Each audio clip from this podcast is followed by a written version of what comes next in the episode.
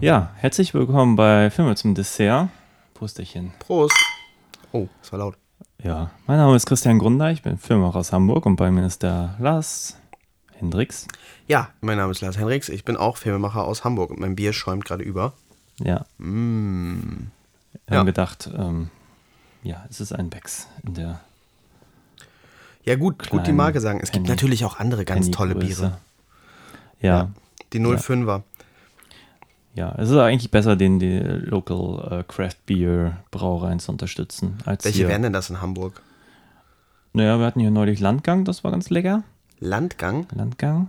Und Es gab- Wildwuchs ist auch sehr, sehr gut. Wildwuchs ist Bio-Bier. Welches lecker. ist das einzige, was ich kenne? Es gibt dieses größere, das gibt schon seit Jahren. Das ist wahrscheinlich Größere? nicht, nicht, nicht, schon nicht mehr cool. Wie heißen die denn? Die gibt es schon ewig. Die haben, die haben so verschiedene. Ratsherrn? Ja, genau, Ja. Ratsherrn. Ratsherrn kenne ich. Ja. Ansonsten kenne ich nichts. Ah, ja, auch lecker. Ich meine, Ratsherrn ist super. Im, im, ist im Haus 73 noch so, dass die da die ganze Zeit Craft Beer verkaufen? ja, ja. Extrem teuer. Extrem teuer, ne? so Deshalb eine ja alternative hin. Location, das ist echt Ja. ein bisschen schade. Aber das Bier ist lecker. Ja, Aber es ist dann mehr so für den Geschmack 1, 2 und nicht zum wirklich Betrinken. geht da nicht. Für den kleinen Das Geldbeutel ist ist, auch das. Bier, Bier so viel wie anderswo ein Whisky. Ja, willkommen bei Bier zum Dessert, Ja. ähm, wo wir fachsimpeln über, Heute ist wo ja man gut mal, Bier trinken kann. Heute ist ja auch mal spät. Die meisten Podcasts, die wir hier gerade aufnehmen, sind immer so am Tag. Echt? Ja, und dann trinkt man Kaffee oder so. Ja. Das ist ja schon später. Ja. Ja, und wir sprechen über A Nightmare on Elm Street 1 und 2. Ja, genau. Wir, wir wollten eigentlich die ganze Reihe machen, Ja, aber wir sind beide nicht durch die ganze Reihe gekommen bisher. ne, ich bin schon nach bei zwei, äh, zwei habe ich noch geguckt und irgendwie am Anfang von drei hängen geblieben, weil, weil ich dann irgendwie zu müde war, als ich den abends noch gucken wollte und seitdem irgendwie gar keine Zeit gefunden. Und jetzt, ähm, jetzt bist du gerade mal wieder in Hamburg Ja, und das bietet sich einfach an, dass wir einfach jetzt über 1 und 2 reden und dann die anderen einfach nachschieben, wenn wir dann soweit sind. Und da gibt es ja auch theoretisch genug zu besprechen. Ich bin übrigens bis fünf gekommen. Ich habe sechs und sieben noch nicht gesehen. Genau. Ja, auf 6 freue ich mich besonders. Der ist, äh, also, äh, Umstritten. ja, ähm, ich weiß nicht, wie, wie bist du das erste Mal auf Nightmare on Elm Street gekommen? Wann hast du das das erste Mal? Oh, das ist, glaube ich, das ist voll die gute Frage. Doch, ich weiß es genau. Ich weiß es genau. Ich habe früher, ähm, die liefen früher immer auf Kabel 1. Und das war in einer Zeit, äh, bevor ich Horrorfilme gucken durfte und bevor ich durch das Internet Zugang dazu hatte, um die einfach zu gucken, auch wenn meine Eltern das nicht gut fanden. Und nachts liefen die Nightmare on Elm Street Filme immer auf Kabel 1 und ich habe äh, religiös die Fernsehzeitung gelesen mit der ähm, Zusammenfassung der Handlung von den Nightmare on Elm Street Filmen. Und äh, nicht nur waren die super cool, weil da stand immer dabei, dass die ab 18 sind, also damit sehr gute Filme. Das ist das ultimative Gütesiegel, neben Indizierung und SPIO, JK-Gutachten, davon wusste ich damals noch nichts. Aber das, das, das heißt, also das war damals das Beste, ab 18. Und dann habe ich immer die ähm, Zusammenfassung der Handlung der einzelnen Filme gelesen. Also ich wusste genau, was in der Nightmare on Elm Street Reihe äh, so vor sich geht und dann auch immer die. äh, Kennst du das noch? Es gab früher, ich weiß nicht, ob es die noch gibt, Fernsehzeitungen macht eigentlich keinen Sinn mehr, ne? Gibt's nicht mehr. Oder? Also Ähm, so TV-Movie gab es früher. Ich glaube, es gibt noch sowas, aber es ist auch nicht mal in meiner Welt präsent. ja, es ist ja auch Quatsch. Ähm, wer, wer, wer, hat, wer guckt denn noch Fernsehen? Also das ist ja. Ja, selbst meine Mutter, die zum Beispiel noch Fernsehen guckt, die hat auch schon lange keine Fernsehzeitung mehr. ja. Die weiß, wann ihre roten Ro Rosen laufen und äh, das langt dann. Na, jedenfalls hatte TV Movie früher, kennst du das? Die hatten diese Sterne. Die hatten dann so, so, so, so, so ein System mit verschiedenfarbigen Sternen. Der blaue Stern hieß Geheimtipp. Ich weiß nicht genau, was das heißen sollte. Manchmal haben sie aus Bock auch mal einen goldenen oder silbernen verliehen, aber rot heißt normalerweise gut, pink heißt so meh und grau heißt scheiße. Ich glaube, blau haben immer die bekommen, so, weiß nicht, wenn mal ähm, so ein Jim Jarmusch oder sowas lief, so irgendwas sowas Wertvolles. Das Ah. Der war dann so besondere blauer. Geschmack. Ja, genau. Ja, auf jeden Fall hatten äh, so die ersten Nightmare on Elm Street Filme, die hatten immer noch einen roten Stern. Aber so die meisten aus der Reihe haben immer so pinke Sterne bekommen oder auch mal einen grauen. Und ich muss sagen, TV-Movie hat keine Ahnung von Filmen. Ich habe jetzt bis Teil 5 geguckt und ich weiß, Teil 6 ist umstritten. Aber bis Teil 5 ist meiner Meinung nach kein schlechter Film in der Nightmare on Elm Street Reihe.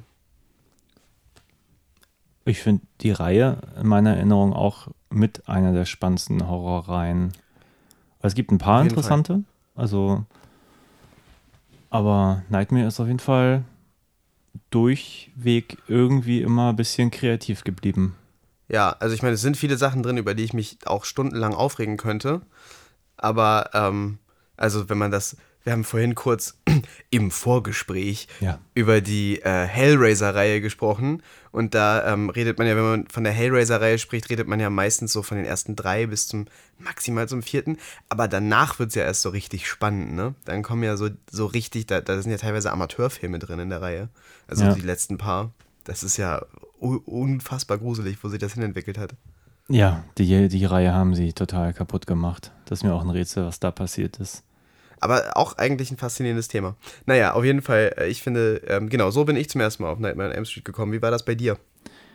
Ja, ich habe lange drüber nachgedacht. Ich bin mir nicht mehr so ganz sicher. Also ich weiß, dass ich damals, ich habe damals irgendwann Filme gesammelt und natürlich auch, äh, ich, ich bin ja sozusagen zum Film gekommen über Stephen King. Ich habe ganz viele Stephen King Bücher gelesen und habe sicherlich auch mal Sachen im Fernsehen geguckt und so. Ähm, und dann gab es aber irgendwie diesen, diesen einen Moment, wo ich meine Eltern, also wir haben manchmal in der Videothek was ausgeliehen, aber meistens so gedöns, so Police Academy oder Howard die Ente oder so.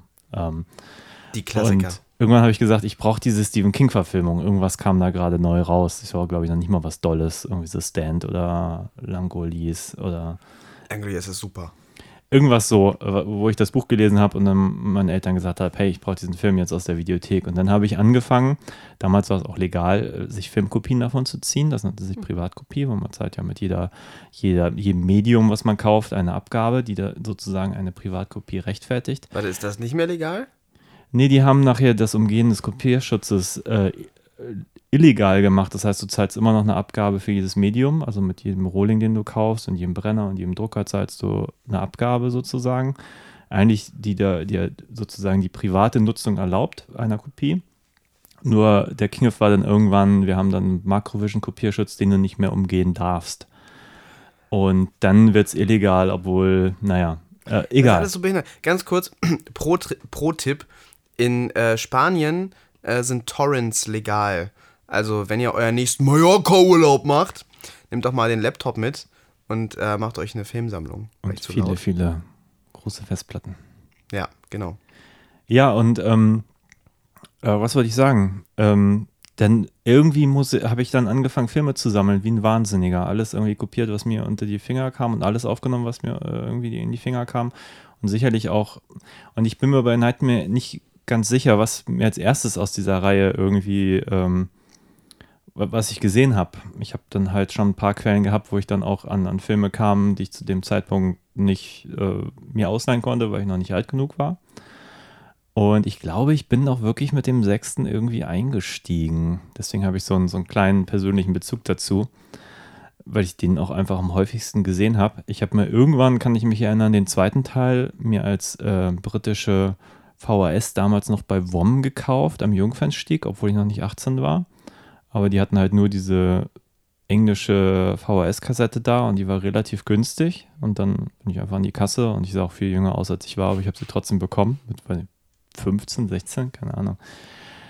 Und ähm, ja, und dann habe ich die anderen auch irgendwie mal gesehen, aber wahrscheinlich im Fernsehen oder so, keine Ahnung. Ich habe mit dem äh, tatsächlich, aber das, das, das, darüber kann man mal ausführlicher reden, wenn wir über den fünften reden. Der fünfte Teil ist, glaube ich, der erste Nightmare on Elm Street Teil, über den ich bewusst gelesen habe und an den ich mich erinnern kann, dass ich darüber gelesen habe. Und da stand nämlich in der TV-Movie, dass ähm, das, das Kind von der Protagonistin jetzt besessen ist von Freddy und von Freddy träumt. Und ich habe das natürlich gar nicht verstanden, weil mir nicht klar war, wer Freddy ist und was weiß ich. Aber ich hatte ein sehr klares Bild im Kopf, wie dieser Film wahrscheinlich ist. Und der Film ist ganz anders, als ich dachte. Hm, Damals, ja. Aber das ist ein anderes Thema. okay. Ja.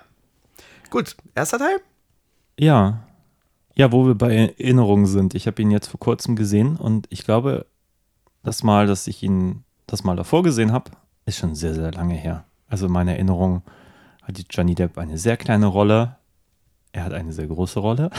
Aber das habe ich genauso. Diese Rolle sch schrumpft irgendwie in Erinnerung. Vielleicht ist es, vielleicht ist er doch nicht so ein Star mit so Star-Appeal. Vielleicht vergisst man ihn einfach leicht. Ja, äh, zumindest Also da Film. am Anfang seiner Karriere. Ja. Ich stand auch, wir haben uns gerade nochmal zur Einstimmung die ersten fünf Minuten angeguckt. Äh, Introducing steht im Vorspann. Also seine Johnny erste Depp. Rolle oder Offenbar. eine seiner ersten. Er hat ja dann irgendwann 21 Jump Street gemacht. Das muss ja dann auch irgendwo in der Zeit gewesen sein. 84 kam. Daher kenne ich ihn ja ah ja. ursprünglich. Hast du das damals gesehen? Nein, ich habe aber die, ähm, die neuen Filme gesehen, die sind sehr lustig. Ah, Okay, ja, mit denen bin ich nicht, so, weil die habe ich mir auch gar nicht wirklich angeguckt. Aber die Originalreihe war halt ganz interessant, weil es gab halt so verschiedene Ermittler. Es gab ja auch Booker, der hat da später seine eigene Spin-off-Serie bekommen. Und dann noch eine Frau, der Name ich jetzt gerade gar nicht weiß. Und das war immer, entweder manchmal waren die auch alle zu dritt und manchmal hatte nur er irgendwie eine Folge oder einer war nicht dabei oder keine Ahnung. Und ähm, in meiner Erinnerung waren immer die mit Johnny Depp am stärksten das, deswegen hatte ich, glaube ich, auch so eine, so eine kleine Connection mit ihm. Also ich war immer ein großer Fan, so ein bisschen abgeebbt so mit den Piraten der Karibik-Teile. Aber sein Frühwerk, ähm, da halte ich sehr viel von ihm so. Ja, in diesem bleibt einem nicht so in Erinnerung. Obwohl, er- also wir haben ja gerade so den Anfang gesehen, er ist schon, er ist schon ganz witzig. Er ist Ja. schon ganz witzig. Ich weiß nicht, wollen wir eine Inhaltsangabe irgendwie vorab, äh, schicken für die paar Leute, die nicht wissen, worum es in Nightmare on Elm Street geht? Ja, mach mal. Es geht um. Ja, muss ich kurz nachdenken. Es geht um eine.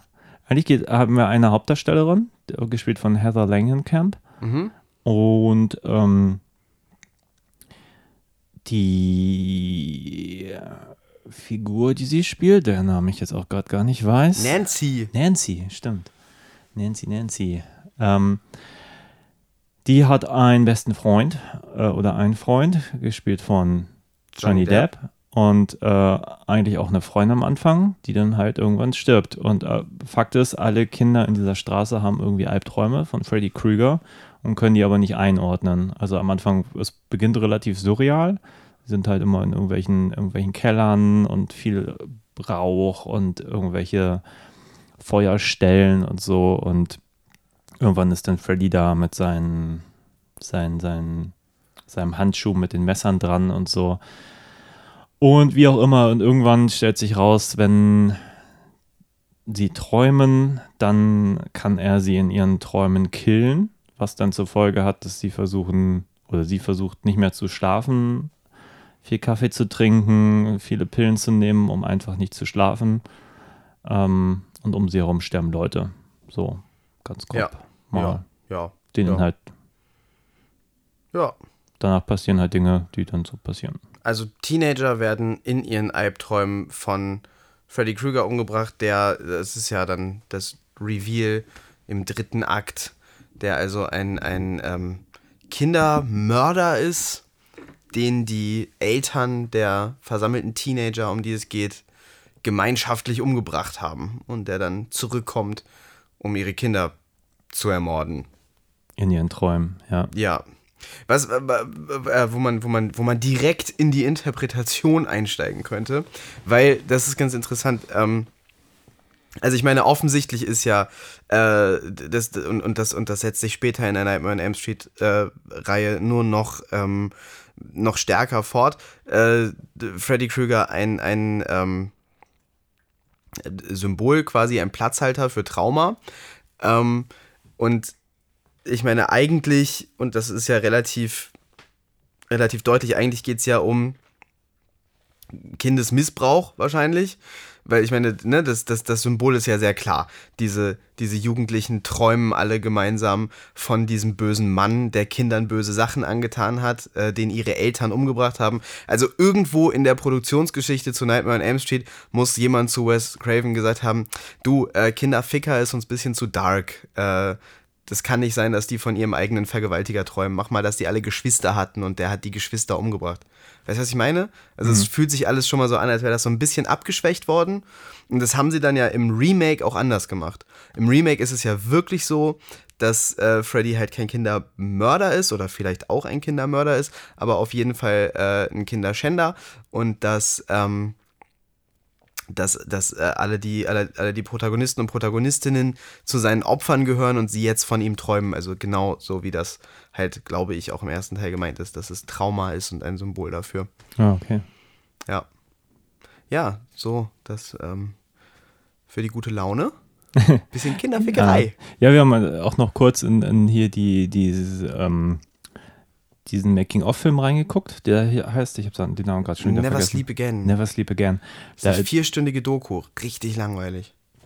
ich glaube, da stand noch was von 50 Minuten, aber Ja. vielleicht ist das auch nur so ein, so ein Best-of hier. Die haben das in deinem Boxset, glaube ich, aufgeteilt. Ich glaube, du Ah, kannst okay. zu jedem Film die jeweilige. Weil Never Sleep Again, die reden über alle Filme nacheinander. Ah, okay, da ist das so aufgeteilt. Und das ist halt das Ding, sie reden halt, ne? Und das ist alles, was diese Doku irgendwie zu Mhm. Aber ich fand es hat. jetzt gerade ganz interessant, in den paar Minuten, die wir gerade uns angeguckt haben, da sagt ähm, Wes Craven ja, er hat überlegt, was das Schlimmste, was, was man für einen Bösewicht nehmen kann und das ist irgendwie äh, Ja. ein Kindermörder. So. Ja. Und das, was halt Beziehungsweise, er sagt interessanterweise, er, er, er sagt, ähm, jemand, der, ähm, er, er sagt erst über Freddy, er ist jemand, der Kinder missbraucht und ermordet, was Mhm. im Film überhaupt nicht vorkommt. Und dann sagt er, was ist das, die, die schlimmste Art von Mensch, die einem einfällt, jemand, der Kindern Schaden zufügt.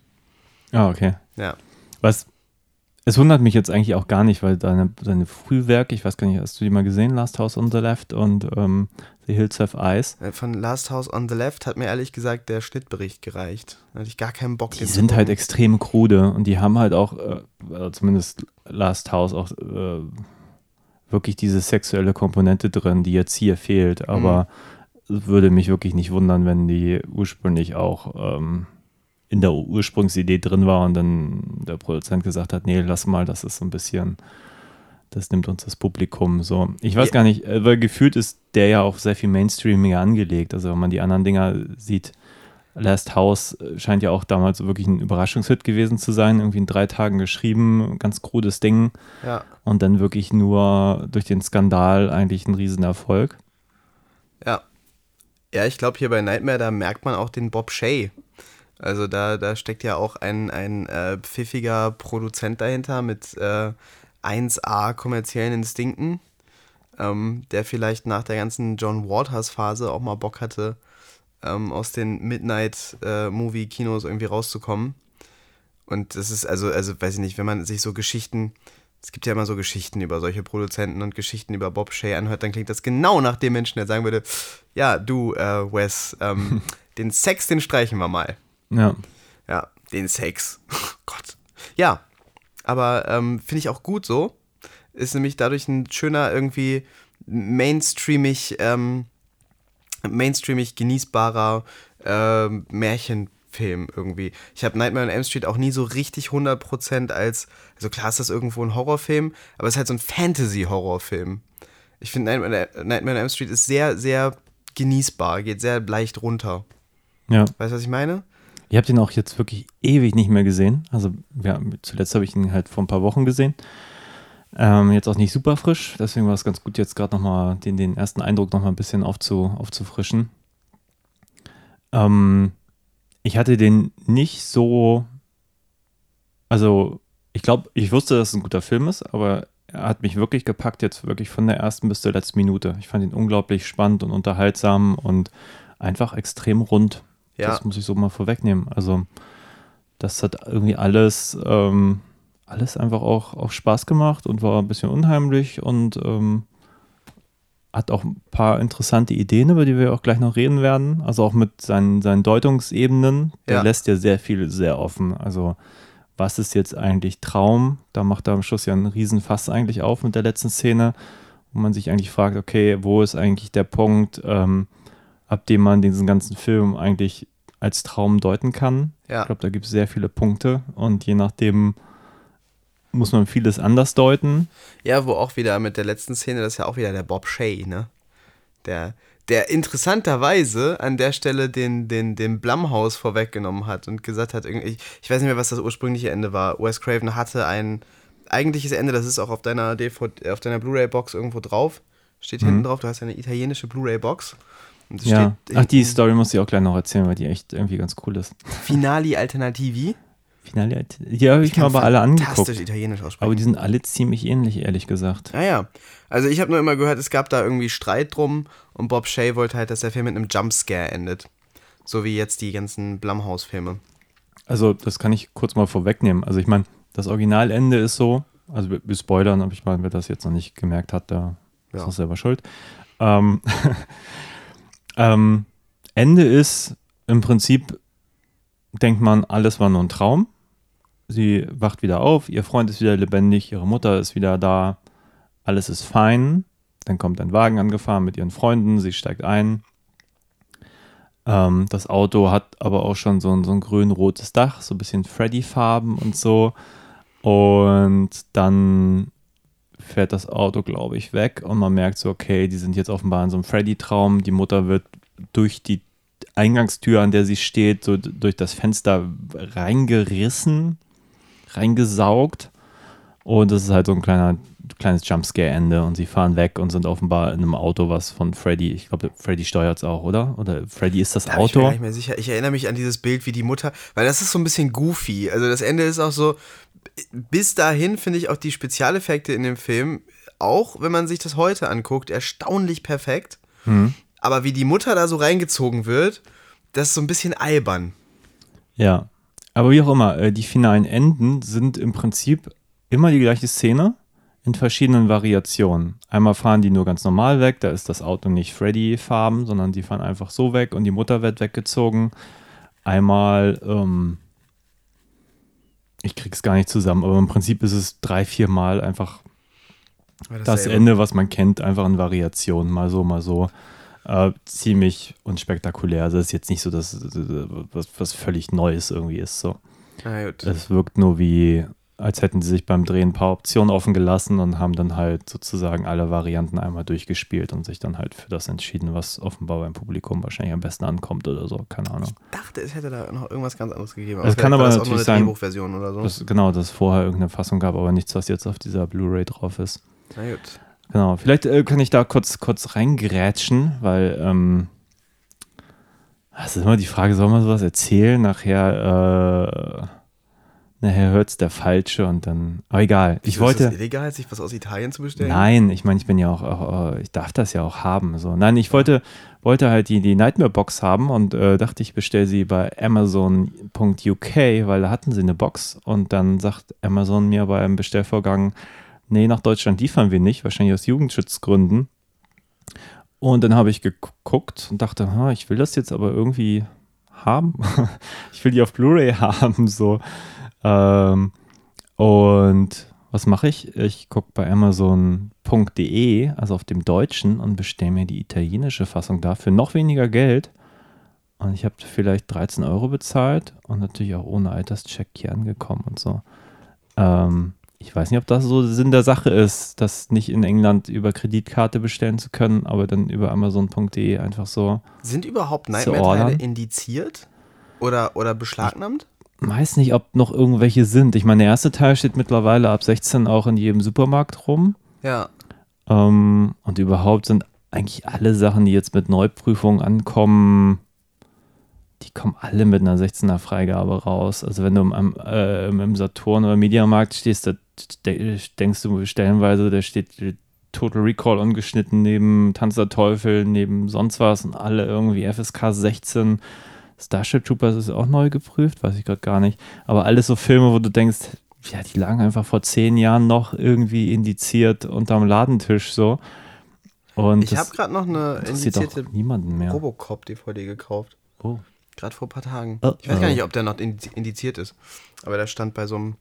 Äh, bei uns im Ruhrgebiet. Ja. Da gibt es eine, eine Ladenkette, die heißt André mit Ä.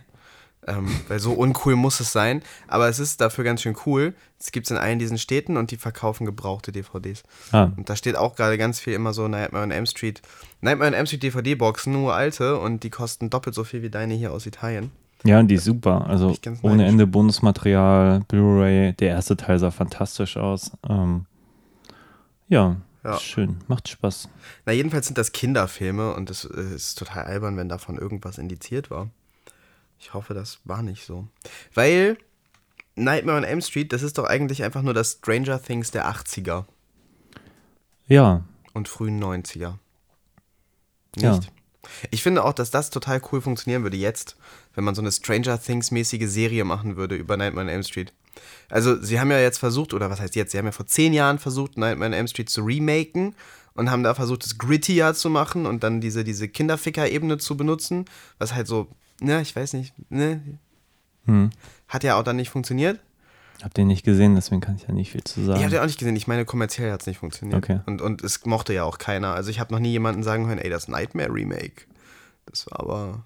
Aber wir haben uns gerade letzte Woche hier am Podcast an dem Friedhof der Kuscheltier Remake versucht. Das haben sie auch nicht hingekriegt. Also Ich habe gerade ein Interview ich gehört mit Poltergeist auch manchmal, die verstehen einfach nicht, was, was so die, die Originalfilme ausgemacht hat. So. Ich habe Friedhof der Kuscheltiere nur gelesen, keinen von den Mhm. Filmen geguckt. Aber ja, bei, bei, bei, bei, ähm, Nightmare on Elm Street gehörte doch zu dieser, da hatte doch Michael Bay, hatte doch so eine Firma, die klassische Horrorfilme geremaked hat. Die haben doch auch Texas Chainsaw Massacre gemacht. Genau. Sogar ein paar. Das hat ja besser funktioniert. Ja, Und der ist sogar, der ist wirklich unangenehm. Also das hat man nicht erwartet, dass der so, so reinhaut. Ja. Das TCM-Remake kann man sich du- durchaus mal angucken. Also ich war Das damals Markus Nispel überrascht. hat den gemacht. Ja, ne? genau. Und der ist wirklich, der sieht geil aus, der ist unangenehm. Ich, also, ich, wahrscheinlich im direkten Vergleich kackt er ab, aber für das, was er ist, ist das schon, man erwartet so ein glatt gebügeltes Hollywood-Ding und was kriegt man? Zwar Hollywood-Look, aber glatt gebügelt kann ich den Film jetzt nicht wirklich nennen. Ja, also TCM muss ich zugeben, ähm, habe ich nicht viel geguckt. Ich kenne nur TCM 2. Den, den, den, also auch Ja, noch mit von Dennis Hopper, Toby Hooper. ja. Genau. Das ist der einzige, den ich gesehen habe, weil ich, ich wollte den ersten irgendwie immer sehen, aber man konnte den früher nicht so einfach sehen. So ist es, der ist ja jetzt wahrscheinlich auch schon ab 16 irgendwo draußen, ne? Das weiß ich nicht, aber auf Aber der war Fall, echt schwer zu kriegen. Der, der, der war, der war ein ich glaube, bisschen. beschlagnahmt ist da auch nicht mehr. Ja, ich habe auch, also ich weiß nicht, und dann, dann habe ich irgendwann lauter schlechte Sachen über den gehört. Irgendwie Schlingensief hat gesagt, der ist kacklangweilig und man soll über den zweiten gucken. Und dann habe ich gedacht, dann ist es die Mühe auch nicht wert. Ich möchte nicht. Ja, Ähm, das ist schon Terror-Kino, das Ja? seinesgleichen sucht, den kann man schon mal schauen. also der lohnt sich. Du, du sagst, Schlingensief hatte Unrecht. Ja, ich meine, Schlingensief hat quasi ein Remake gemacht mit das deutsche Kettensägen-Massaker. Ja, also, da, darüber wurde er darauf angesprochen, auf den, was er von dem Original hat. Und er hat gesagt, das Original ist scheiße. ah, Und er hat den zweiten geremaked, nicht den ersten. Und ich finde das deutsche Kettensägen-Massaker ehrlich gesagt auch echt kacke. Das finde ich doof, finde ich einen Ja. doofen Film. ja, ist schon Weichen her. Ich, ich mag vieles daran. Dietrich ist super. Ja, Dietrich ist immer super. Aber, ähm, naja. Aber gut, zurück zu Nightmare. Ja, ähm, ja. Wie, wie stehst du denn zu dem Film? Zu dem ersten, Ja? ja, ich finde ihn super. Also, äh, wie gesagt, ich finde, das ist, ähm, das ist ein Grusel-Fantasy-Märchen für Jugendliche. So. Mhm. Äh, das finde ich auch stimmt für die stimmt für die komplette Reihe. Also es, ich finde es auch immer sehr appropriate für seine Zielgruppe. Also ich glaube, die Zielgruppe von diesem Film ist so 16. So. Ja. Und es geht ja auch irgendwo um deren ähm, Gefühlswelt und deren Ängste. Äh, und ich glaube auch, dass das sowas ist, so ähnlich wie Star Wars und so. Das muss man zur, wahrscheinlich zur richtigen Zeit zum ersten Mal geguckt haben, um so ein bisschen Nostalgie dafür zu empfinden, um das so richtig genauso dolle abzufeiern, wie ich das zum Beispiel abfeier. Also weiß ich nicht, viele Leute gucken mit, als Erwachsene zum ersten Mal Star Wars und können nicht nachvollziehen, warum das, ähm, warum das so toll gefunden wird. Und ich kann mir vorstellen, dass das mit Nightmare on Elm Street so ähnlich ist, weil es einfach ein Teenager-Film ist, mit Teenager-Protagonisten, die sind nicht immer schlau und die, Nein. ähm, die, die, die haben auch nicht immer äh, total diepe Erwachsenen-Themen, über die die reden. Ähm, aber ich finde die super dargestellt, ich finde die total sympathisch, gerade für einen Horrorfilm. Also jetzt schon wieder, als wir das angefangen haben zu gucken, so, die sind wirklich lustig untereinander. Und die haben, die Schauspieler haben auch wirklich Chemie und so und das funktioniert schon wesentlich besser als, als in den meisten so Slasher-Geschichten, finde ich, bei, bei dem ersten Nightmare. Ja, man vergisst ja auch immer die Cheesiness. Man hat immer nur die, diese Albtraum-Szenen mit Freddy Krueger im Hinterkopf. Aber Ja. jetzt diese allererste Szene, wie die ähm, Jugendlichen, ich sage jetzt Jugendliche, ich glaube, die sind wahrscheinlich alle ein bisschen älter, sehen halt nur jünger aus, wie man es halt so macht in Hollywood. Ähm, wie sie da vorgestellt werden. Johnny Depp äh, telefoniert irgendwie mit seiner Mutter und behauptet, ist irgendwo am Flughafen und dann liegt da halt so eine so eine äh, Soundeffekt-Kassette irgendwie in den In so einem alten Kassettenrekorder. Ghetto-Blaster mit großen Lautsprechern ja, drin. Und am Anfang ist halt noch irgendwie der Flughafen zu hören und dann aber plötzlich irgendwie so Explosionen und Auto quietschen und dann muss er sich da irgendwie vor seiner Mutter rechtfertigen, was da irgendwie gerade vermeintlich vor der Tür passiert, obwohl es ja nur eine Audiokassette ist und die beiden Mädels, die anwesend sind, lachen sich schlapp und es ist schon cheesy, aber irgendwie auch sympathisch nett und unterhaltsam. Ja, genau. Und also ich weiß gar nicht, in dieser Ära ähm, oder dann auch ein bisschen später, ähm, in, in den 90ern gab es ja zum Beispiel Beverly Hills 90210. Und wenn ich das zum Beispiel gucke, dann, ähm, äh, also ich werde manchmal gezwungen, das zu gucken. Und dann denke ich mir manchmal, das ist eigentlich Nightmare on Elm Street ohne Freddy. Ja. So, man hat genau sehr cheesige, sehr ähm, mittlerweile veraltete Teenager, die sehr der Popkultur ihrer Zeit entsprechen. Ähm, und dann werden die halt umgebracht. Und äh, ja, so, so edgy und so hart sind die Filme halt echt nicht.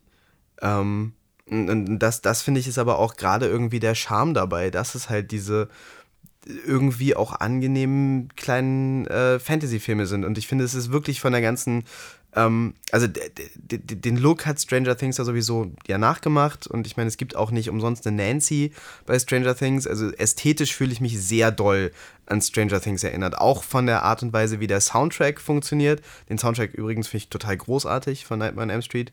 Ähm, der, der, ge- genau, der, der Look, die, ähm, Charaktere gibt es keine Kinder wie bei Stranger Things, aber die jugendlichen Charaktere, die sind da schon alle irgendwo übernommen. Und das trifft Stranger Things alles sehr gut, aber das Original ist halt Nightmare. Und ich finde, da funktioniert es auch einfach fantastisch. Und ich finde den Film sehr gut.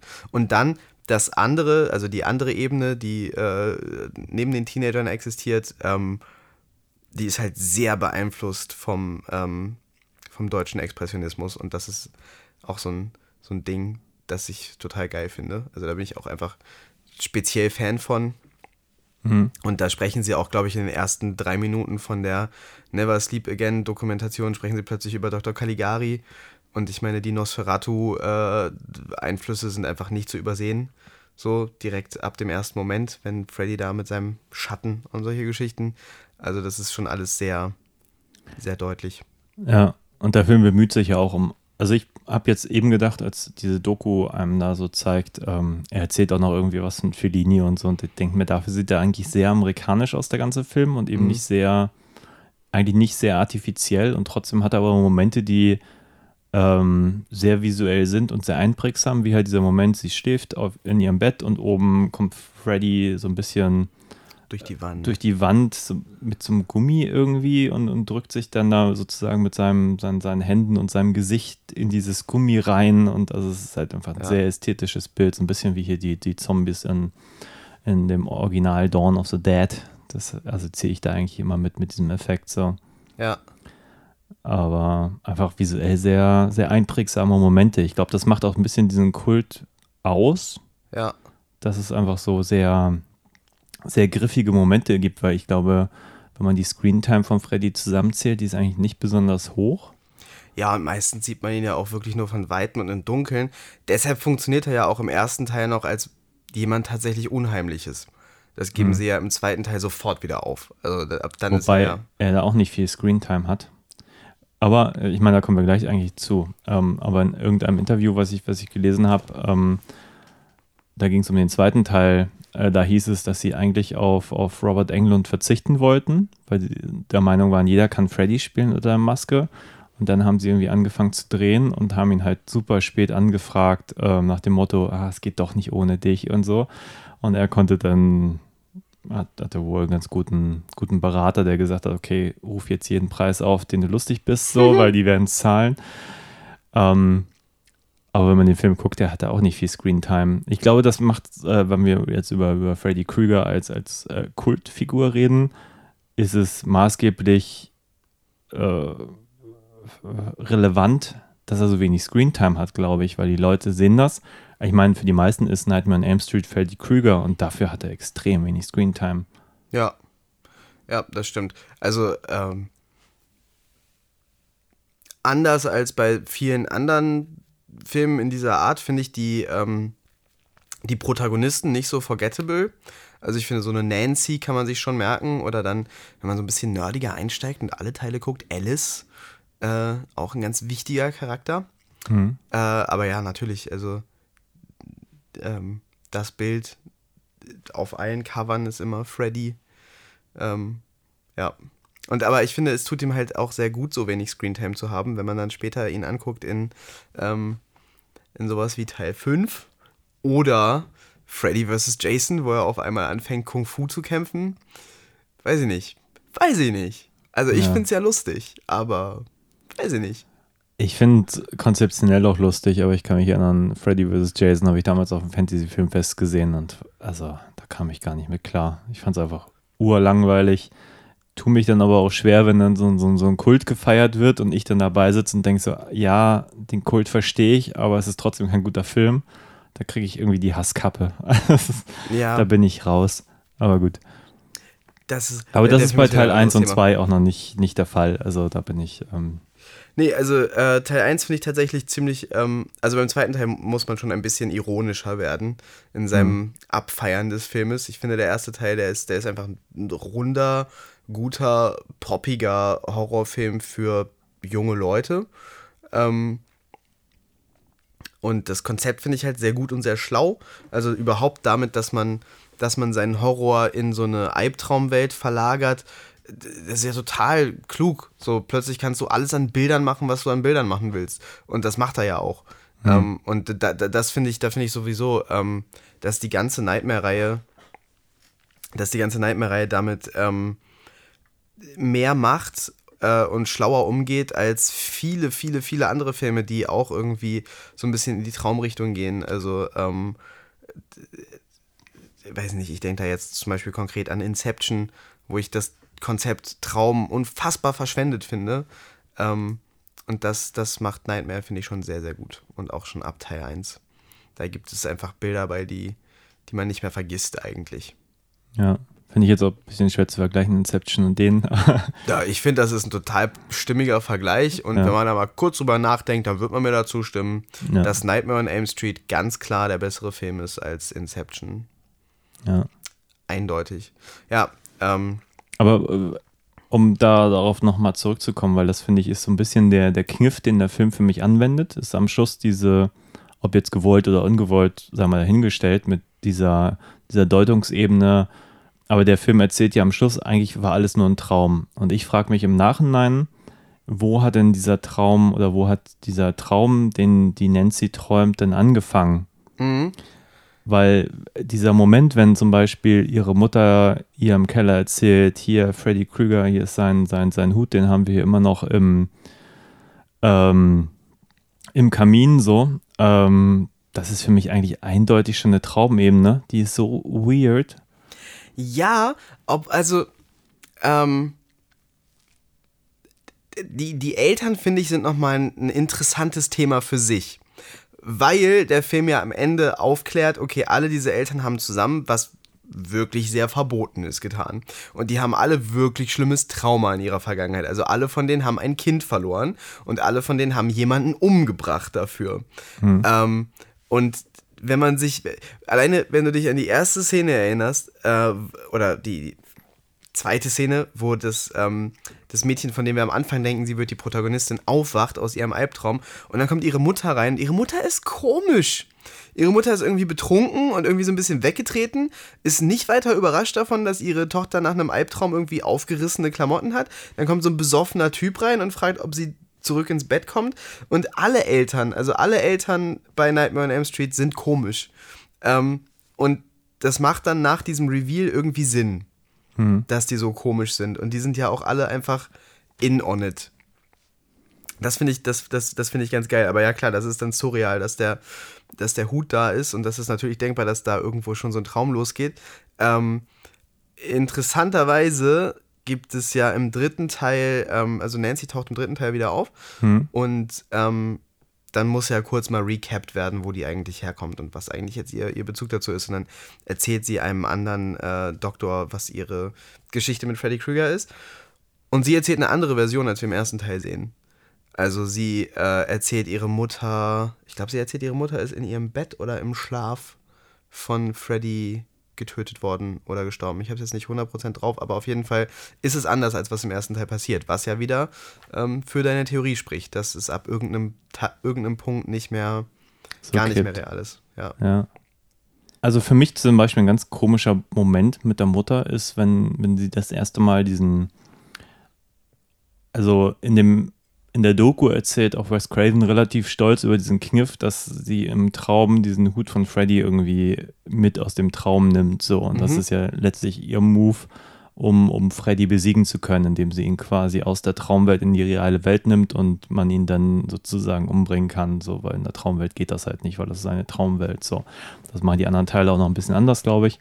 Aber in dem ersten Teil wird das so etabliert. Und dann ist sie halt in diesem Schlaflabor und äh, vor den Augen ihrer Mutter und halt diesem, diesem Professor kann sie halt aus dem Traum diesen Hut von Freddy mitnehmen. So praktischerweise steht auch in dem Hut irgendwie der Name von äh, Freddy Krueger drin.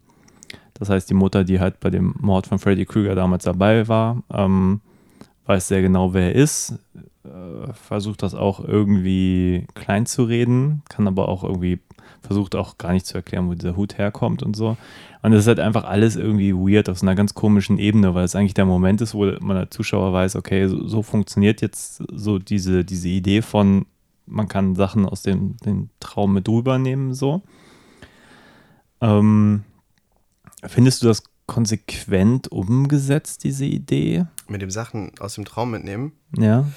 Ähm, Mir kam das irgendwie äh, gefühlt ein bisschen spät und ein bisschen, ja, und auch so, ja, ich finde, im ersten Teil widersprechen sie sich da wenigstens nicht groß. Also im ersten Teil halten sie es simpel genug. Ähm, das ist der zweite Teil, der alles kaputt macht in der Hinsicht. ja, gebe ich dir recht. Ich ich finde, also das im ersten Teil funktioniert es für mich noch und dass man ihn dann mit, mit rüber nimmt und so, ja, äh, kaufe ich. Ist okay.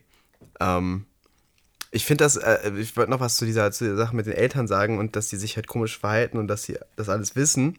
Ich finde, das ist auch nochmal eine äh, brillante ähm, Idee, um sich wieder konkret an die Zielgruppe zu wenden, weil das ist ja auch irgendwie so eine, so eine Teenager-Paranoia. So die Erwachsenen, die wissen irgendwas, was wir nicht wissen. Und entweder gehören die da mit dazu und sind da eingemischt oder, oder hier, also hier läuft irgendwas, was die Erwachsenen so an uns vorbei, ähm, weißt du, schleusen. Das, das machen die, ähm, ich glaube, bei Freddy vs. Jason tatsächlich noch mal noch konsequenter, weil da gibt es dann dieses Medikament, was sie den Kindern verabreichen, das die Träume unterdrückt. Ähm, oder gibt es das schon früher? Hypnosil? Ab wann gibt es das? Weißt du auch nicht, ne? Keine Ahnung. Ja, Nee. egal. Ähm, aber auf jeden Fall, das, das, das finde ich auch nochmal eine interessante, äh, schlaue Ebene. Also ich finde, dass der Film Aber im Prinzip, äh, Freddy vs. Jason steht ja ein bisschen außerhalb. Der siebte war ja der, der mit New Nightmare. New Nightmare, wo sie von Wes Craven wieder inszeniert, wo sie halt mit den richtigen Schauspielern interagieren. Ich glaube, der Teil ist eh außen vor von vor allem. Ja. Also von daher nehme ich an, das war so eine Freddy vs. Jason Geschichte, die nur da passierte. Ja, das kann sein. Ich dachte, Hypnosil gibt's. Kann auch sein, dass sie das im dritten Teil schon mal einführen. Na, ist auch egal. Auf jeden Fall äh, auch da wieder sehr, sehr schlau, sehr konkret, wie sich ähm, dieser Film an seine Zielgruppe richtet.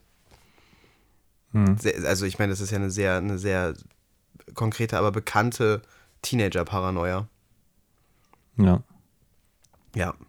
Ja, das ist der erste Teil. Ähm, wie gesagt, ich finde den, den, den Look sehr gut, den Soundtrack sehr gut. Ich finde die Charaktere likable, man kann sie sich merken. Ähm, muss man bei Slasher-Filmen irgendwie dazu sagen. So, Ja. die, die Opfer kann man sich auch merken. Ähm, Ja. Die, die, die Mythologie faszinierend, die Geschichte gut, ähm, den, den Freddy äh, in einem guten Maß unheimlich und dann aber auch irgendwie schon so ein bisschen unterhaltsam. Man sieht schon so ein bisschen den Humor, der dann später überhand nimmt.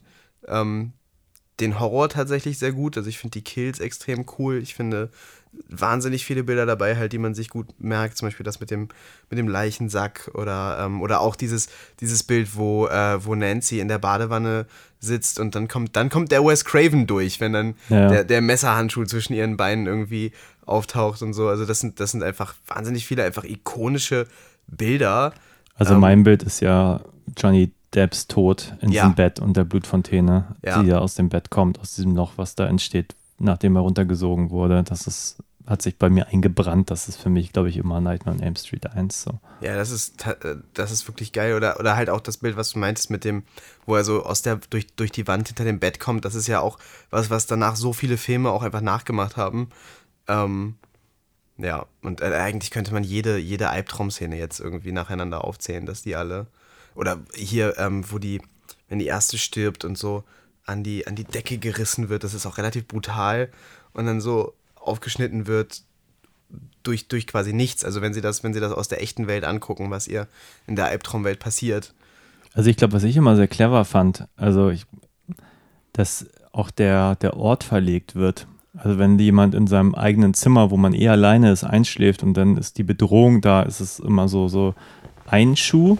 Aber wenn das zum Beispiel im Klassenraum passiert und man ist plötzlich in diesem Klassenraum wieder und man merkt so, okay, man ist jetzt doch in einem Traum, aber eigentlich so ein Ort, wo total viele Leute um einen rum sind und man sich eigentlich so ein bisschen in Sicherheit wähnt und dann kommt diese Traumebene dazu und man ist eben nicht mehr sicher. Also das hatte bei mir immer, hat immer sehr gut funktioniert. Nicht nur jetzt, sondern auch so in, in meiner Erinnerung an die Freddy-Filme. So, das fand ich immer ein sehr starkes Motiv. Ja. Ja, und dann halt noch dieses Spiel mit, mit Realität, so, was es jetzt war, wo fängt der Traum an. Ähm, auch immer wieder effektiv. Also jeder Traum, wenn er anfängt, äh, irgendwie macht er das atmosphärisch gut, dass man, dass man dann irgendwann merkt, oh, hier ist was falsch. So, es geht immer langsam da rein und das ist, ja, das ist cool. Ja, Finde ich gut- sehr, sehr gut. gut Ein sehr runden. Film. Ja, gut, kommen wir zu Teil 2. Ja, kann man Ein- nicht dasselbe drüber sagen. Ein nicht so runder Film. nee, immer noch sehr unterhaltsam, aber ähm, einer der schwächeren Einträge. Ähm, willst du versuchen, ihn zusammenzufassen? Oh, ich glaube, das wird schwieriger. Ähm, A Nightmare on Gay Street.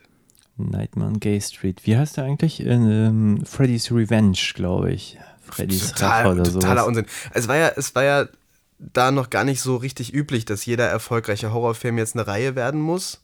Hm. Ähm, und die wussten auch nicht so richtig, was sie damit jetzt machen sollen. Ich glaube, die wussten wirklich nicht viel. Nee. Also ich habe jetzt ein bisschen Trivia darüber gehört und gelesen. Also die haben ihn halt super schnell rausgehauen. Die haben halt 94, äh, äh, 94, 84 das Original in die Kinos gebracht und 85 gleich die Fortsetzung. Das heißt, sie hatten so ein Jahr Zeit, sich überhaupt zu überlegen, wie geht's weiter. Wes Craven war irgendwie gar nicht mehr dabei.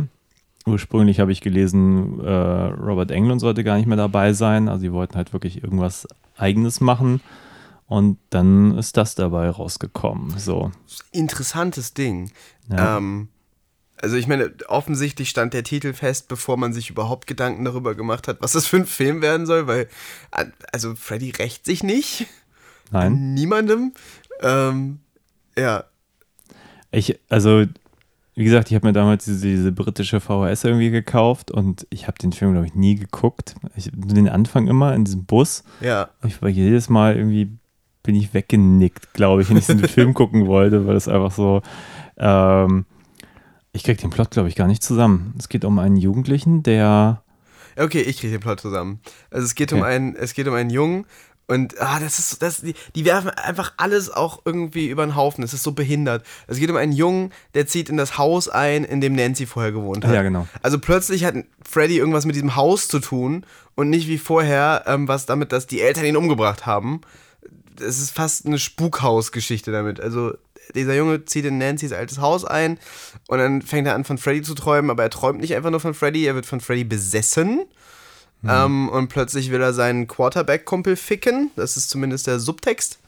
Ähm, dann kommt Freddy, okay, ich, ich, ich fasse den Plot gerade echt schlecht zusammen, aber äh, come on, der Plot ist auch einfach echt schlecht. ich wollte gerade sagen, ich weiß gar nicht, ob ich ihn besser zusammenfassen kann. Äh, also dann, dann ähm, er, wird, er wird irgendwie von Freddy besessen, ähm, er hat dann irgendwie Angst vor sich selber, ähm, er, hat eine, er hat eine gute Freundin, das soll wohl sein Love Interest sein, ähm, er hat einen guten Freund, das ist sein Love Interest, ähm, dann, ja, kommt, also Freddy ist quasi seine Schwulanz und kommt immer wieder raus und macht ihm Angst. Und dann am Ende kommt Freddy auf eine Poolparty und bringt alle um, weil das kann Freddy jetzt. Und dann befreit seine gute Freundin den Protagonisten von Schwulanz Freddy. Und dann ist alles gut. Und das ist das Ende. Ja. Das ist die Handlung von Nightmare on Elm Street Teil 2. Und das ist jetzt ein paar Wochen her und ich kann mich überhaupt nicht erinnern, wie befreit sie ihn nachher am Schluss? Ah, das ist total schwierig, sich daran zu erinnern, weil das ist der Teil, an dem man halt einschläft. Äh, der Film ist echt kurz, aber dafür wirklich lang. Ja. Also das ist, so ein, das ist so ein Film, der fühlt sich an, als würde der ewig gehen. Und ähm, nach dieser Poolparty-Geschichte, die keinen Sinn macht, ähm, gehen die auf. Ist es schon der Autofriedhof? Ist es schon der Schrottplatz? Ja, die sind in irgendeinem Industriegebäude. Ich weiß schon gar nicht mehr, wie sie da hingekommen sind, aber ist ja auch egal. Ich glaube, es ist nicht. Ich glaube, der Autofriedhof kommt später. Am Schluss jeden- genau. küssen sie sich, aber ich weiß gerade nicht mehr, wie sie. Freddy kommt aus ihm heraus. Ja, ja, ja, ja. Er, ähm, er, er ist irgendwie outgenockt, äh, ausgenockt an der Seite und sie kämpft dann gegen Freddy. Also es ist wirklich, es ist wirklich recht, recht konkret. Es ist, äh, also es lässt sich kaum der Subtext wegdiskutieren. Ja. Ähm, ja, genau, Freddy kommt irgendwie aus ihm raus, er kann sich gar nicht mehr wehren, sie kämpft gegen Freddy, sie besiegt Freddy. Ich weiß nicht mehr genau wie. Es ist auf jeden Fall, es ist ein geiles Setpiece, weil es ist äh, dieses Industrieding, es ist so rot und grün beleuchtet. Ich finde, find, es sieht alles total geil aus. Ähm, auch wieder halt irgendwo der Expressionismus da drinne. Ähm, ja, aber es ist halt doof. Also so von, der, von der Handlung her ist es halt doof. Ja, also in in meiner Erinnerung ist das alles sehr random. Ich habe, ähm, äh, ich bin da auch nicht so richtig mitgekommen. Er war dann irgendwann plötzlich in dieser Gay Bar und die Szenen für sich sind irgendwie alle immer ganz amüsant. Ja, Und aber irgendwie warum und, und auch dieser, dieser Versuch, so clever sein zu wollen, nach dem Motto, man denkt, das ist jetzt ein Traum und dann ist es doch Realität und jetzt ist er vielleicht der, der seinen, seinen Kumpel umgebracht hat und gar nicht Freddy oder ist es Freddy, der ihn dazu gebracht hat, ihn umzubringen und das, der, ja, finde ihn dann nicht, auch nicht sehr klar und wir haben auch schon über die Aussage gesprochen, über die wir gleich, glaube ich, nochmal kommen, dass Ja. auch die Aussage nicht klar ist, was, was, was das eigentlich alles soll, so. Die Aussage ist halt schon recht klar. Also ich versuche, seit ich den wiedergeguckt habe, irgendwas anderes da rein zu interpretieren, aber es fällt mir schwer. Aber das mit der, diese, diese Gay-Bar-Szene ist ja noch das Dümmste an dem Film.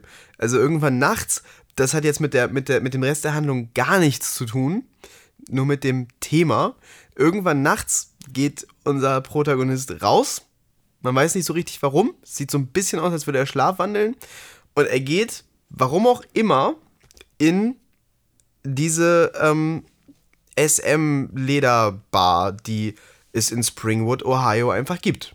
Ja. Wird auch gar nicht weiter hinterfragt. Und in dieser SM-Lederbar trifft er seinen Sportlehrer, wen auch sonst. Ähm, und sein Sportlehrer, ist es, lässt er ihn Bahnen schwimmen oder Liegestützen machen? Sein Sportlehrer nimmt ihn auf jeden Fall aus der SM-Bar mit in die Sporthalle der Schule und lässt ihn irgendwie zur Strafe irgendwelche Übungen machen. Ich glaube, Bahnen schwimmen. Ja, also vorher mussten die Liegestütze machen auf dem Sportplatz. Daran erinnere ich mich. Aber was er da jetzt machen musste, weiß ich gerade nicht so genau. Es ist auf jeden Fall behindert. Genau. Und dann wird der Lehrer ausgepeitscht von Handtüchern, die sich selbstständig machen. Der wird gefesselt von einem imaginären Freddy, der offenbar jetzt in der realen Welt irgendwelche Kräfte hat, um ihn zu fesseln und auszupeitschen mit Handtüchern. Ja, also ich würde immer noch sagen, Nightmare on Elm Street 2 ist kein schlechter Film. Also schwach zum Ende hin, aber bis dahin echt unterhaltsam. Ziemlich witzig. Äh, äh, ich bin mir auch nicht sicher, ob das nicht Absicht ist, dass der Film so witzig ist. Also ich habe da selten das Gefühl, das ist jetzt unfreiwillig komisch. Ich habe meistens das Gefühl, ich gucke einen Gag. Ähm, und dann gibt es ein paar Setpieces halt, die einfach geil aussehen. Also ich finde schon die Szene mit dem, mit dem Schulbus am Anfang ähm, ganz cool. Hm. So, äh, also ähm, das sind ja dann auch in so einer Albtraum-Höllenmäßigen Welt plötzlich und der Schulbus steht auf so einem komischen Felsen und das sieht irgendwie geil aus. Ähm, Finale sieht geil aus, ist aber total langweilig.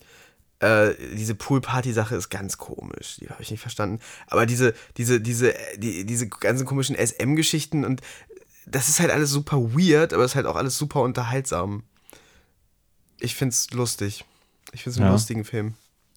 Ja, hat auf jeden Fall auch Momente, an die man sich erinnert. Das glaube ich, wie gesagt, das ist, glaube ich, ein, äh, ein Qualitätsmerkmal der ganzen Reihe. Also wenn ich Ja. jetzt an Teil 4 denke, denke ich an, an, an, an Pizza Freddy. Mhm. Freddys Gesicht auf Salamischeiben, ganz großartig. Ja. Äh, und bei Teil 2 habe ich halt ähnliche Bilder mit dem Schulbus und so, die einfach sich so ein bisschen eingebrannt haben. Ähm, was mehr ist, als man von den meisten durchschnittlichen Horrorfilmen, glaube ich, erwarten kann. Ja, äh, also bei der, bei der Nightmare on Elm Street Reihe hat man nicht das Gefühl, so wie bei den meisten anderen Reihen, dass so für den ersten Film war Geld da, vielleicht für den zweiten auch noch und dann, dann nicht mehr. So, also außer, also den sechsten habe ich noch nicht komplett gesehen, aber was ich davon so gesehen habe, sah ein bisschen billiger aus als der Rest. Aber so die ersten fünf wirken alle so wie, also waren es ja auch, waren ja auch Kinofilme für ein Massenpublikum. Ja, wahrscheinlich hat der sechste das meiste Geld in die komische 3D-Geschichte ans Ende gesteckt. Das ist so, eine großartige Idee. reden wir 3D immer wieder eine gute Idee, sollte man. Fantastisch, ja. Das ist- ja. Aber der macht es nochmal cleverer. Aber darüber reden wir, glaube ich, wenn, wir, wenn der an der Reihe ist. So. Ja. Nee, aber ähm, also es ist natürlich objektiv nicht gut. Aber ich finde die Story tatsächlich ganz lustig, dass der Film ja erst Jahre später eigentlich so ein richtiger Film-Hit geworden ist. Also so ein Kult-Hit, weil er diese komische Gay-Ebene hat, von der ja auch ganz lange offenbar die Verantwortlichen behauptet haben, die gibt's nicht, um dann irgendwann zu sagen, ah, okay, die gab's.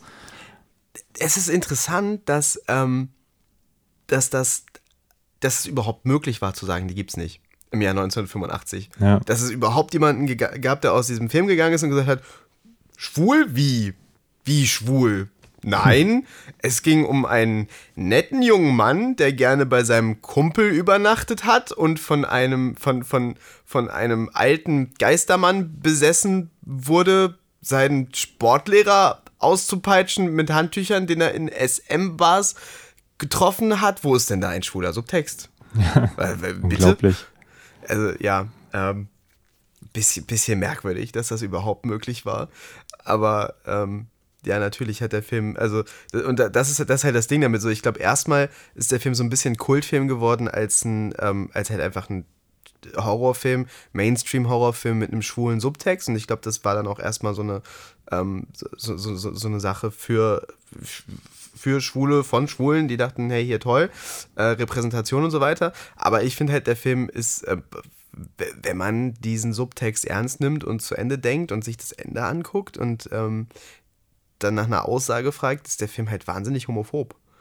Weil es geht in dem Film darum, dass ein äh, Teenager entdeckt, dass er schwul ist, ähm, offensichtlich in seinen komischen besten Freund verliebt ist. Das ist gruselig, das ist schlimm und das zu überwinden, dabei hilft ihm das nette Mädchen, mit dem er dann zusammenkommt. Also es ist quasi ein Gay-Conversion-Film. Ist nicht cool.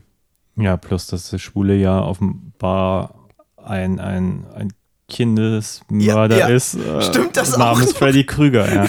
Ja, Ähm, Wobei ich den ein bisschen anders gelesen habe, als ich ihn das erste Mal geguckt habe oder jetzt auch wieder geguckt habe, weil zum Beispiel die Gay-Szene habe ich halt wirklich schon für eine Traumsequenz gehalten und dachte, okay, was ist das für ein komischer ähm, Move, zu sagen, okay, wir sind jetzt in einem Gay-Club und das ist jetzt Teil dieses Albtraums so. Ich meine, der Film versucht einem jetzt das so ein bisschen diffus zu lassen in meinen Augen, zu sagen, okay, man weiß jetzt nicht, ob es Albtraum ist oder ist das jetzt Realität und so.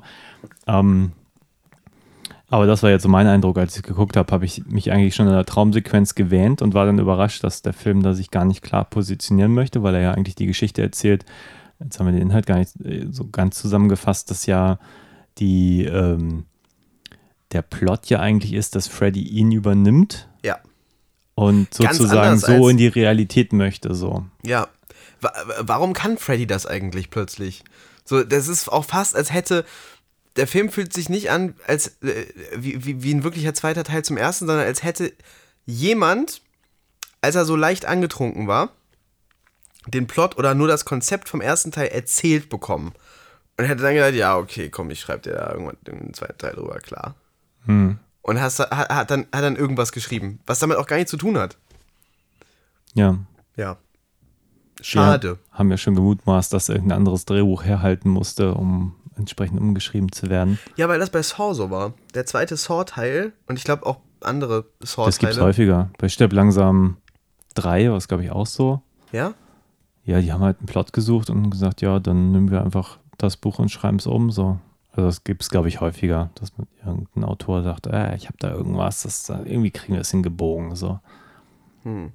Ja. Naja. Ja. Also ich meine, wenn das kein zweiter Nightmare on Elm Street Teil wäre, ich überlege gerade, was wäre denn von diesem Film über, wenn man Freddy rausnehmen würde? Oder wenn man statt Freddy da irgendwas anderes hätte, dann wäre das noch offensichtlicher ein Film darüber, dass jemand leider schwul ist und das schnell bekämpfen muss. Ich finde die Idee ganz lustig, dass sie auf die Idee kam, Robert Englund nicht zu nehmen. Ja, das Also- ist komisch. Ich, ich hätte es interessant gefunden, weil Robert Englund ist ja Freddy Krüger. Also so in, so in meiner Wahrnehmung, so ich bin ja halt deutlich später mit der ganzen Reihe irgendwie wahr geworden. Für mich gab es gar keine Option, dass jemand anders diese Rolle spielen könnte, weil es war immer dieser eine Schauspieler, der hat ja auch wirklich in seiner Karri Karriere nichts anderes wirklich geschissen bekommen, weil er immer irgendwie Freddy Krüger war, weil er halt auch irgendwie so ein Gesicht hat. Du hast ihn gesehen und du hast Freddy Krüger gesehen, so trotz der Maske, die er noch auf hat, so.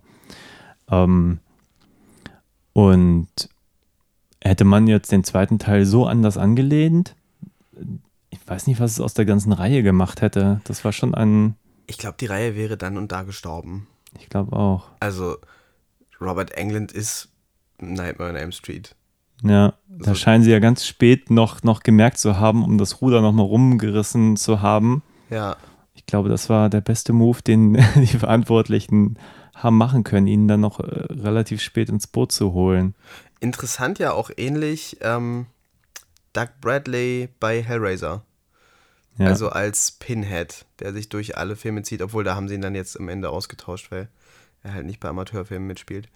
Aber ja, das sind Ja. beides so Schauspieler, auf denen jeweils die Reihe basiert. Und ja, Nightmare Elm Street würde ja nicht ohne Robert Englund funktionieren. Hast du das Remake gesehen? Haben wir nein, das schon? Nee, ich auch nicht. nein, nein. Aber da haben sie ja den, ähm, wie heißt der denn nochmal? Rorschach aus Watchmen, das ist ja auch ein Oscar-Preisträger. Der dann jetzt Freddy stattdessen gespielt hat. Ah, Soll okay. scheiße sein, habe ich gehört. Ich habe nichts Gutes von dem Remake gehört, deswegen, also, also sehr interessant ist, glaube ich, am Schluss nochmal zu gucken, einfach nur um zu Ja. schauen, was sie versucht haben, daraus zu machen, was vielleicht gelungen ist, was nicht. Ja. Aber ja, Ja, nee, aber ähm, genau, dass, dass Robert Englund wieder da ist, ist auf jeden Fall auch ein, also der, der, dem Typen guckst du halt gerne zu, ne? Und äh, ich finde, der spielt Freddy von Anfang an unglaublich witzig. Ähm, hat so eine, ich, ich weiß gar nicht, wie der das macht. Er spielt diesen widerlichen Typen, er spielt den auch super widerlich, aber man mag den irgendwie. Man guckt ihm irgendwie gerne zu. Oder? ja, guckt man ihm gerne zu. Ich bin mir nicht ganz sicher. Zumindest beim ersten Teil, den, also beim ersten finde ich, ist es noch sehr unangenehm. Der zweite wird ja schon sehr komödiantisch. Ich habe halt immer diesen, seine, seine blöde Lache. So, wie er sich, wie er sich mal freut über die dummen Sachen, die er macht. So alleine in dieser, in dieser Szene mit dem Bus. Wenn er, wenn, wenn er, sich, wenn er sich dann, also ich, über was freut er sich so? Warum lacht er da so? Aber irgendwie Mhm. ist das schön, irgendwie ist das lustig. Ich glaube, man vergisst ziemlich schnell, dass er eigentlich ein Kindermörder ist. Also Ja, der total. erste schafft es noch relativ lange, diese, diese Idee aufrechtzuerhalten, aber beim zweiten ist es halt vergessen. So. Der erste hat auch diese Szene mit dem Telefon, wo, der, wo der untere Teil vom Telefon sein Mund wird und dann seine Zunge da rauskommt, wo Nancy telefonieren will. Ja, Und der erste hat, glaube ich, auch die Sache mit der Treppe, wo sie in die Stufen einsingt. stimmt. Ja, ja. Großartig, total geil. Viele, viele schöne Momente. Ja. Stimmt, aber damit hören sie schnell auf mit Pervy Freddy. Das ist. Das mag Bob Shay nicht. Bob Shay will MTV Freddy, Ja, der später ja auch äh, Skateboard fährt und so. Äh, nee, ähm, was hat der Film noch? Also, das hat, der, hat, der hat vor allem drei Teenager-Hauptcharaktere. Nicht ganz so sehr, merkt man sich nicht ganz so gut wie die aus dem ersten Teil. Hauptcharakter schon, so ein bisschen, aber auch nicht in, auf eine positive Art. Also, den mag ich gar nicht. Äh, kleine, nee, kleines. Emo-Kind. Ich fand es gerade ganz interessant zu lesen, dass er offenbar schon für die Rolle im ersten Teil, vor, also zumindest in Frage kam, die dann von Johnny Depp gespielt wurde, Ja. der glaube ich auch nicht so gut funktioniert. Da habe ich gelesen, aber ich glaube, es war Wes Cravens Tochter, kann sonst Bob Shays Tochter gewesen sein. Ich glaube, es war Wes Cravens Tochter.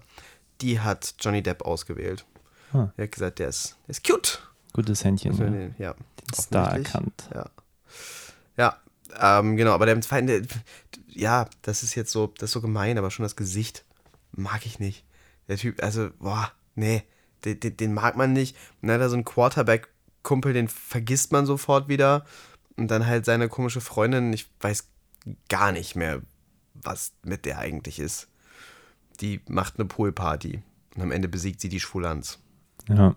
Das ist aber wirklich ein Problem vom zweiten Teil. Dass einfach alle, eigentlich alles, was im ersten Teil funktioniert hat, dass du bei den Charakteren warst, das ist eigentlich im zweiten nicht mehr so gegeben. Also man ist nicht Ja. emotional mit denen dabei. Ich glaube, deswegen fühlt der Film sich auch so lang an, weil es einfach nicht, man fiebert nicht wirklich mit denen mit. Es passieren halt Dinge und dann passieren halt Dinge. So. Ja. Und was also so den, den zweiten Teil in der ganzen Reihe, glaube ich, auch zum Schwächsten macht, ist halt, dass sie das Konzept der Albträume mehr oder weniger aufgeben. Es gibt einen Albtraum am Anfang und ab dann wird besessen. Oder halt, man geht in eine SM-Bar, wo man nicht so genau weiß, ob das ein Albtraum ist, aber es ist kein Albtraum. Ja. Ähm, dann ist dann halt kurz mal bunt beleuchtet. Wie gesagt, das Ende ist dann wieder geil, aber ist auch kein Albtraum. Ähm, ja, ist schon der schwächste, aber immer noch ein ziemlich unterhaltsamer Teenager-Horrorfilm. Ja, ich meine, man, manchmal muss man- muss man ja auch dankbar sein, wenn Dinge einfach anders gemacht werden. Also ich glaube jetzt einfach nur den ersten Teil nochmal. Ich weiß nicht, ob das, ob man das hätte sehen wollen. Nö, das ist auch interessant. Das machen sie bei, ich glaube, in der ganzen Reihe nie so richtig. Also der dritte Teil hat ja dann auch nochmal ein ganz eigenes Konzept. Hm. Ähm, der vierte Teil ist am ehesten der erste nochmal, aber halt, den hat ja Rennie Harlan gemacht. Hm, genau. Und der hat das ja völlig anders einfach gemacht. Das ist ja auch ein ganz anderer Regisseur einfach als Wes Craven. Aber auch nochmal interessanten, interessanten neuen Spin irgendwie gefunden. Äh, und der fünfte Teil ist dann auch wieder irgendwie sein eigenes Ding und der sechste ja auch. Und der siebte ist ja dann nochmal was ganz anderes. Also das ist, Also es ist schon, also man merkt halt, glaube ich, immer die Versuche an, was anderes machen zu wollen. Also Ja. allein die Wahl der Regisseure, wenn ich jetzt an Rennie Harlan in Teil 4 denke und dann Wes Craven für Teil 7 nochmal zurückzuholen oder Ja. dann noch Freddy vs. Jason, Ronnie Yu. Ähm, das sind ja schon, du merkst zumindest, selbst wenn ah, du vielleicht nicht so die Ambition siehst, einen wirklich super tollen Film zu machen, du merkst aber schon, dass man was, was Eigenständiges machen wollte, indem Ja. man halt auch einfach äh, Regisseure wählt, die auch irgendwie eine Handschrift haben oder irgendwie ein paar Ideen einbringen können. ja, was eigenes und irgendwie auch immer ähm, äh, die Arbeit und auch ein bisschen so das notwendige Geld da reingesteckt, um die Konzepte, die man sich gedacht hat, dann auch umzusetzen. Sind nicht immer gute Konzepte. Im zweiten Teil zum Beispiel nicht. Aber es ist halt trotzdem irgendwie ein interessanter Film, den man sich mal angucken kann. Und ich weiß auch nicht, also ähm, der schwule Subtext ist auf jeden Fall Absicht. Ich bin mir nicht sicher, ob der homophobe Subtext Absicht ist. Weil, äh, also da, es, es gibt eine Doku über den Hauptdarsteller, die habe ich nicht gesehen. Ähm, und sie reden in der Never Sleep Again Doku darüber, aber sind sich alle nicht einig und widersprechen sich. Also es ist auf jeden Fall ihnen beim Dreh irgendwie bewusst gewesen, was sie da machen. Es gab Ärger um das Drehbuch und ich kann mir vorstellen, dass einfach um aus diesem Tauziehen irgendwie dann das entstanden ist, dass das am Ende so eine komische Aussage bekommen hat. Aber ich glaube, eigentlich wollten sie da was ganz Progressives machen. Ja, also es scheint mir auch nur logisch. Ich meine, wenn dein Hauptdarsteller schon Ja, der wollte zum Beispiel äh, gar nicht, dass das schwul wird, der Film. Der wollte, der wollte nicht geoutet sein öffentlich, der wollte Okay. damit nicht assoziiert werden, der fand das richtig kacke. Ja, ja, das hat mal gar nicht funktioniert. Ja. nee. ja.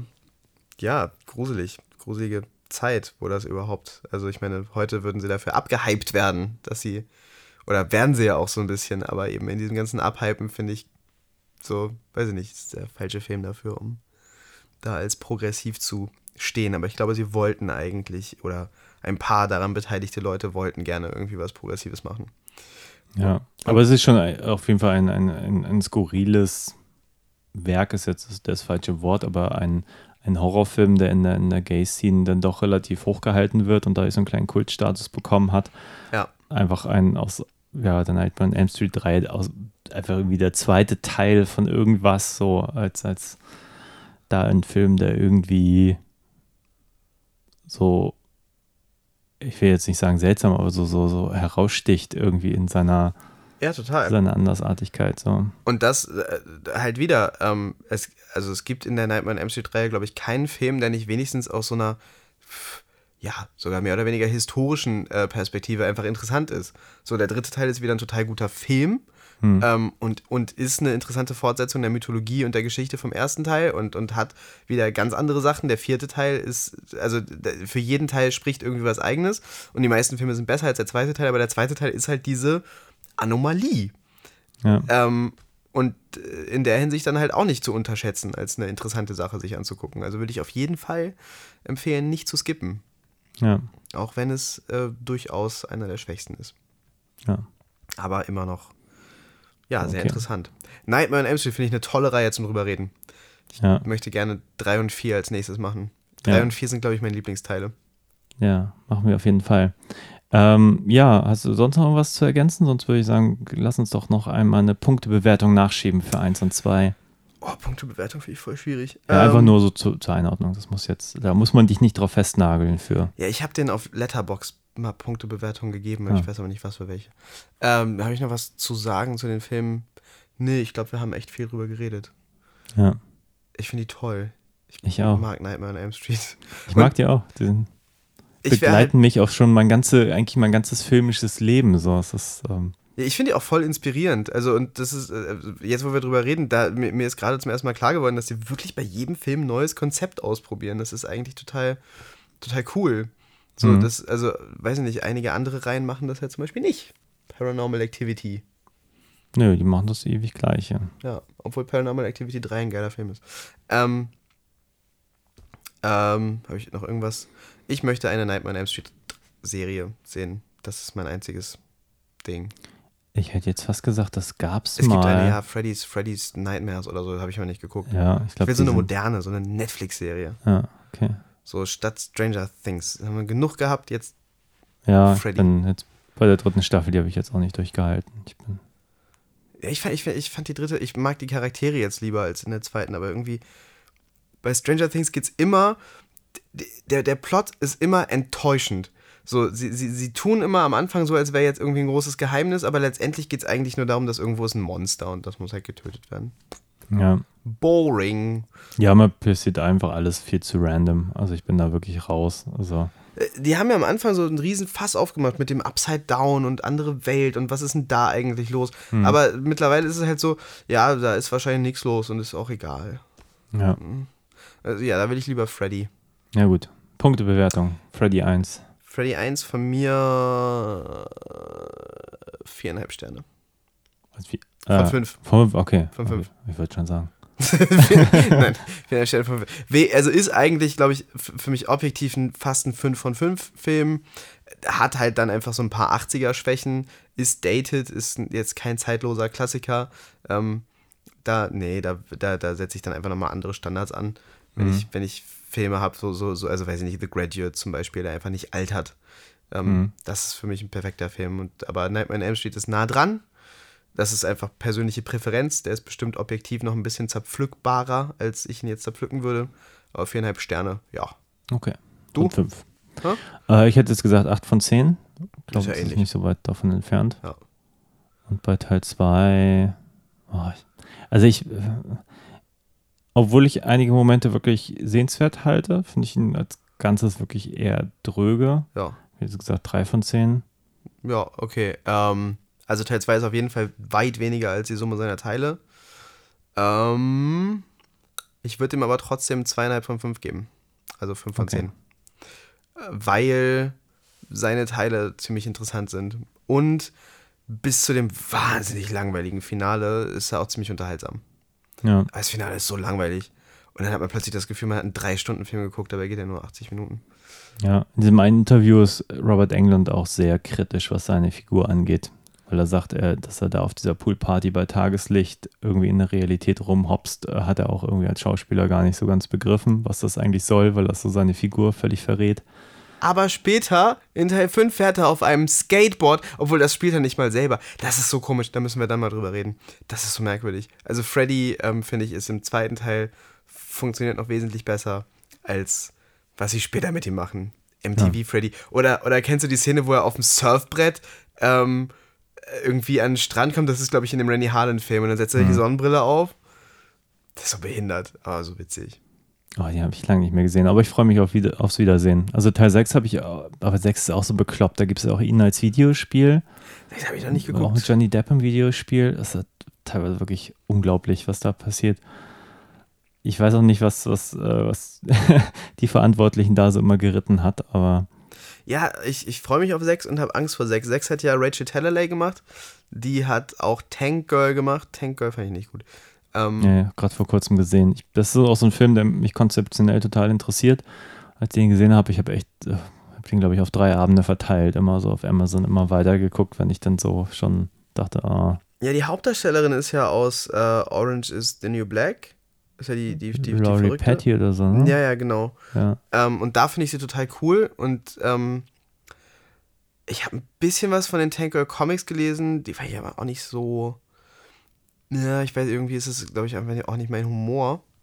Hm. Aber ich hatte richtig Bock auf den Film, einfach so rein visuell. So, der sieht geil aus. ja. Aber naja, ähm, ja, wird interessant bestimmt Teil 6 mal zu gucken. Rachel Talalay war vorher ähm, lange Produktionsassistentin oder Produzentin bei, ähm, bei John Waters und ist dann über den, über New Line zur Nightmare-Reihe gekommen und hat halt schon ewig mit den Nightmare-Filmen zu tun gehabt. Und dann diesen Film gemacht. Hm. Bin ich gespannt. Ja, Ja. wenn wir drüber reden. Okay, dann Cool. so viel dazu erstmal zu Ja. Nightmare 1 und 2. Ja, war schön, dass du da warst. Ja, schön, schön, schön hier zu sein wieder. Und dann demnächst geht's weiter. Ja, bis dann. Auf Tschüss. Tschüss.